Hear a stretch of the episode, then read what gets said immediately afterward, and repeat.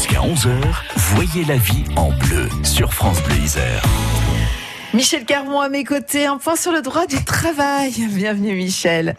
On va faire un point sur les congés, bah oui, avec maître Laure Germain-Fion, donc qui est spécialiste hein, du droit du travail. Oui, à l'approche de l'été, Erika, vous n'avez peut-être pas encore posé vos congés ou ces derniers ne sont pas encore acceptés. L'employeur peut-il nous les imposer?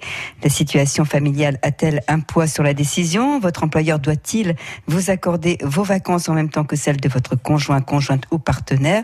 Et sur quelle période court les congés Réponse donc avec Maître Laure Germain-Fion. Vous allez acquérir euh, vos droits à congé du 1er juin au 31 mai. Ça, c'est la règle habituelle. Il peut y avoir des accords qui dérogent, qui prévoient qu'on acquiert les congés du 1er janvier au 31 décembre. Mais la règle, c'est 1er juin, 31 euh, mai. Donc, vous allez acquérir vos congés, 30 jours de congés, ou alors peut-être plus si vous avez des jours d'ancienneté prévus par votre convention collective.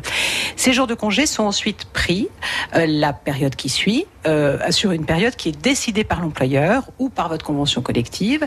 Et cette période doit obligatoirement être entre le 1er mai et euh, euh, le mois d'octobre. Donc 1er mai, fin octobre, c'est euh, la période de prise de congé obligatoire. Enfin, cette période doit obligatoirement inclure donc 1er mai, 31 octobre.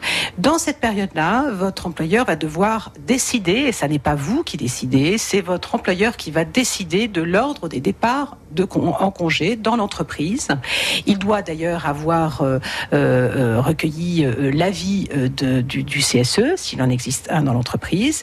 Et donc en fait, euh, pendant cette période, donc vous allez pouvoir solliciter vos congés et l'employeur va décider de l'ordre des départs.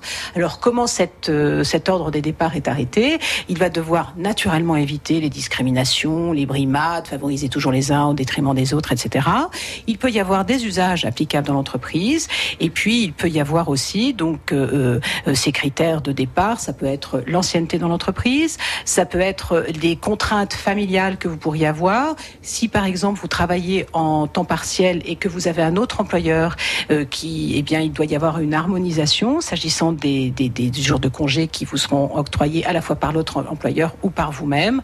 Voilà, ce sont autant de règles qui sont arrêtées par l'employeur et qui doivent naturellement éviter toute discrimination ou favoritisme. Alors, je, je pense aux contraintes familiales, je pense aux salariés dont l'époux ou l'épouse euh, a ses congés. Oui, euh, tout à fait. Quand vous travaillez dans une entreprise euh, en couple, euh, eh bien votre conjoint, euh, vous avez un droit à départ en congé ensemble. Voilà, l'employeur ne peut pas imposer des dates de congé différentes à deux salariés qui seraient conjoints l'un de l'autre. Voilà, alors on rappelle, Erika, que la prise de congé doit être effective entre le 1er mai et fin octobre. C'est l'employeur donc qui décide de l'ordre des départs en fonction quand même de l'ancienneté et des contraintes familiales.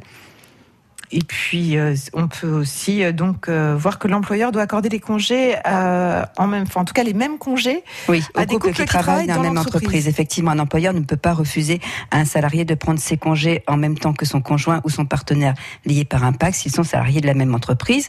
Par ailleurs, il doit aussi prendre en compte les congés du partenaire quand il ne travaille, quand il travaille dans une autre entreprise, mais il n'est pas obligé d'accorder ses congés en même temps. Et on rappelle aussi, Erika, que l'ordre et les dates de départ des congés payés fixés par l'employeur ne peuvent pas être modifiés dans le délai d'un mois avant la date prévue du départ, sauf en cas de circonstances exceptionnelles.